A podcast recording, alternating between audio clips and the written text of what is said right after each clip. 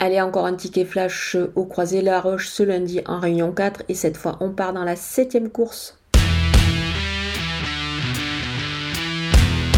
Le numéro 10, Erin Docagne, revient au montées plutôt avec des ambitions. Elle a réalisé de vraiment de belles performances dans cette spécialité, surtout quand elle est pieds nus, et ça sera le cas ce lundi.